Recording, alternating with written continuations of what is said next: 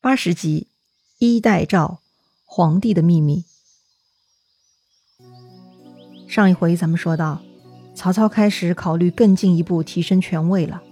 本来要除掉老臣太尉杨彪的，但作为地方大员的孔融站出来说了话。曹操呢，也不想把事情搞大，就饶了杨彪的老命，只是剥夺了他的官位。之后呢，曹操又安排了皇帝许田围猎，说是要威震海内。实际上呢，也是曹操自己耀武扬威的一次活动。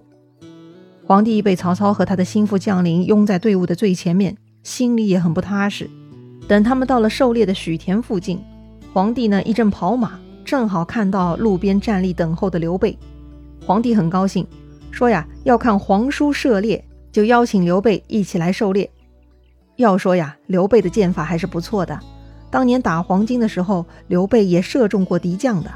所以接到皇帝的命令呢，刘备就麻利的先射中了一只兔子，小小露了一手。皇帝很高兴。后来呢，皇帝又去追赶一头大鹿，可是这个皇帝是连射三箭都没射中，正好看到了曹操，就让曹操来射。曹操的鬼心眼很多哈，他居然啊借了皇帝的弓箭来射，一箭就射中了那头鹿。那些负责查看猎物的将校呢，因为离得远。也没有看清楚到底是谁射的哈，只是看到那头中箭的鹿身上插的是金披剑，这个金披剑是皇帝专用剑，所以呢，大家以为这是皇帝射中的，于是所有的人呢都在那里一个个手舞足蹈的高喊万岁。没想到这个时候射中鹿的曹操呢，居然非常大胆的向前走了几步啊，他遮住了后面的皇帝，朝着那些山呼万岁的群臣挥手，非常享受大家的欢呼。我去，这个做派也太胆大妄为了吧！旁边的人都看傻了。曹操这是疯了吗？当众占皇帝的便宜吗？真的是无法无天了呀！特别是讲究忠义的关羽哈，看到曹操这么嚣张，他是忍不住了。他挑起卧蚕眉，睁开丹凤眼，提刀拍马就想冲出去砍掉曹操。刘备见状是很着急呀，赶紧向关羽使眼色，一个劲的摇手，让他别冲动。要说关羽一向是沉稳的，这一次呢，曹操确实太过分了，刺激到了关羽。但关羽看到刘备这副着急模样呢，还是强迫自己给忍住了。刘备呢，向前向曹操道贺：“丞相神社，世所罕及。”曹操这时候才回过神来，哈，哈哈哈，此天子鸿福耳。说完呢，这个曹操回马向皇帝道贺，但是。借来皇帝的弓箭呢？这个曹操居然就带在自己手里不归还了，这就是在故意欺负皇帝呀！事后呢，关羽就追问刘备了，为啥不让自己动手砍了曹操，为国除害？刘备呢就解释原因了。原来呀，刘备考虑的很周全，他是投鼠忌器啊。当时曹操跟皇帝的距离是很近的，杀曹操的时候刀枪无眼，弄不好也会伤到天子。再说，周围都是曹操的人，一旦关羽动手，那些曹操手下会趁乱，保不齐就会对天子下手，还可以反过来诬赖刘备兄弟，那问题就太严重了。不但杀不掉曹操，还把自己给搭进去了。关羽觉得大哥的分析很有道理，但是他还有些不爽。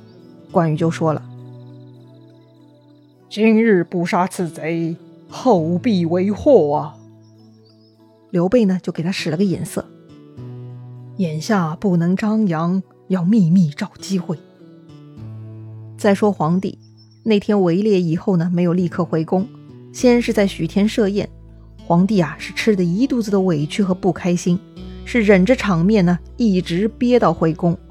回宫以后见到自己的皇后，皇帝才放开了，开始大哭。他告诉了皇后今日的遭遇。特别是在围场上，曹操的狂妄无礼，居然拦截了百官对自己行的礼，实在是太过分了。皇帝看曹操如此嚣张，估计自己的死期也不远了，是十分伤感。皇后见皇帝如此伤心呢，也陪着难过。正当夫妻两人抱头伤心的时候，皇后的父亲福完来了，他已经听到皇帝夫妇的对话了。他就向皇帝举荐了车骑将军国舅董承，他认为董承有能力对抗曹操。还记得董承吗？当时皇帝在张继的调停下从李傕手里逃了出来，一路上都是董承护送的，先去了安邑，再到洛阳。如今啊，这个福完呢虽然是国丈，但他没有官职和权力，其他百官大多都是曹操的人，也就只有董承了，好歹还有个车骑将军的名号。皇帝仔细想想也是，看来也只能指望董承了。但是皇帝身边全部都是曹操安插的眼线和耳目，如果正常的把董承宣入皇宫，给他下旨除掉曹操，那肯定是行不通的。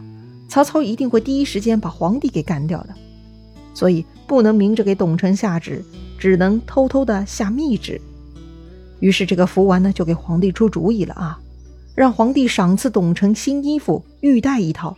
把密诏偷偷缝在衣服里头，这样董承回家看到诏书，就会策划除掉曹操的计划了。要说此时的皇帝还是郁闷难消，正在气头上，他是很想干掉曹操，所以呢，他就采纳了福完的方案。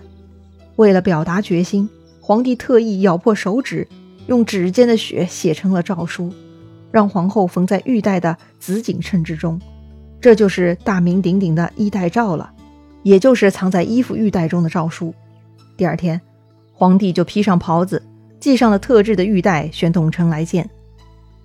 皇帝呢，跟董承叙旧啊，回忆当年灞河之苦，也就是皇帝逃亡安邑的那段日子了。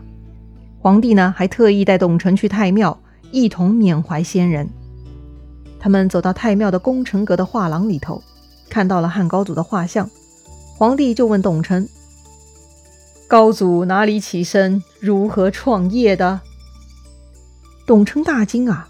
他一路上一直觉得很奇怪，这皇帝今日举动很不寻常，这个时候又问出这样一个人尽皆知的问题，他百思不得其解，但还是老老实实的回答了一遍：高皇帝自四上亭长，提三尺剑斩蛇起义，纵横四海，三载亡秦，五年灭楚。遂有天下，立万世之基业。是啊，高皇帝刘邦就是泗水之上的一个小小亭长出身。他曾经酒醉斩了一条挡路的白蛇，此事后来被宣传为赤帝斩了白帝。这个刘邦啊，就变成赤帝了。所以呢，说起刘邦呢，就会提到他斩蛇起义这一段。那说回汉献帝哈，他此时问董承这个问题呢，就是为了回顾自己祖先的英勇。来反观自己如今的懦弱无能。皇帝又指着刘邦左右两张画像问董承：“他们是刘侯张良、赞侯萧何吗？”董承顺着皇帝说：“是的，高祖开创基业都依靠这两人的出力呀。”皇帝看聊天聊到关键位置了，他左右一看，发现伺候的人都离得很远。就低声对董承说了：“卿也应该像这两人一样立在朕边上啊。”董承一时没有反应过来，以为皇帝将来要将自己的画像摆在皇帝边上呢，赶紧说：“啊，臣无寸功，何以当此？”皇帝呢就循循善诱了，他说：“朕常常想起请西都救驾之功。”从来没有忘记过，没什么可以赏赐的，就赐你这套衣袍玉带，你穿上它们，就当是在朕的左右吧。说完，这皇帝就脱下了衣袍玉带，赐予董承，还低声对董承说：“爱卿回家以后仔细看，不要辜负朕了。”到了这里，董承算是明白了，皇帝搞了这么一趟。一是要提醒自己要当忠臣、当辅佐；二是皇帝已经有主意，这主意都在衣服里头啊。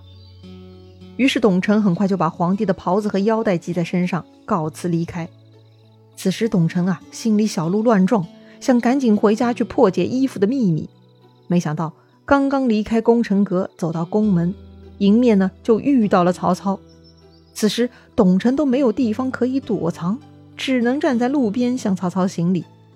曹操就问董承了：“国舅这是从哪里来呀？”其实曹操早就知道了，就是有人向他报告了董承和皇帝秘密说话的事情，所以曹操才入宫的。这会儿，曹操堵住董承，故意这么问董承。董承呢，就老实回答曹操，说是皇帝宣诏，念及当年救驾之功，赐给我锦袍玉带。曹操很霸道，他直接就说：“把带子解下来，给我看看。”董承此时心都提到嗓子眼儿了。前面皇帝跟他说过，让他回家以后仔细观看，所以他知道这袋子里头有文章啊。不能给曹操看呐，所以这董承呢扭扭捏捏不肯解下来。但董承越是不痛快呢，曹操越心急，他就下令左右直接动手，把这个玉带给我抢过来。此时曹操啊，就像一个恶霸少年，拦截了另一个放学回家的孩子，直接动手抢人家东西。嘿，这就是宫廷霸凌事件呢。抢到了玉带呢，曹操就仔细翻看了，可是他也没看出什么破绽。于是他就开始动衣服的脑筋了，让董承把袍子也给脱下来。董承这回是不敢不听了啊，自觉的就把衣服脱下来了，否则再让曹操的手下动手，自己又要吃暗亏了。曹操很怀疑衣服中夹带信件，所以呢，曹操是亲自拿起袍子，对着太阳仔仔细细的观察，可是呢，还是没有发现问题。这曹操不死心哈，他就把衣服穿在自己身上，又系上了玉带。回头呢，他就问自己的手下：“长短如何？”哎，我去，这曹操就是当众试衣服呀！手下的马屁精们当然都说好看喽。就算曹操穿在身上丑爆了，也没人敢说真话呀。所以呢，都在那里赞美，说丞相穿着很合身呐。于是曹操就问董承要衣服，让董承转赠给自己。董承知道里头的秘密，当然是不同意了。他就说呀。君恩所赐，不敢转赠，容我另外给丞相做一件新衣服奉上吧。曹操看这个家伙居然还敢还嘴，就更坚信里头有诈，他就追问董承：“国舅受此衣带，莫非其中另有计谋吗？”董承听曹操这么说，就吓坏了，赶紧说：“我怎么敢？丞相如果要的话。”您留下就是了。哎，董承居然这么说了，那曹操会留下这个袍子玉带吗？曹操发现了皇帝的秘密了吗？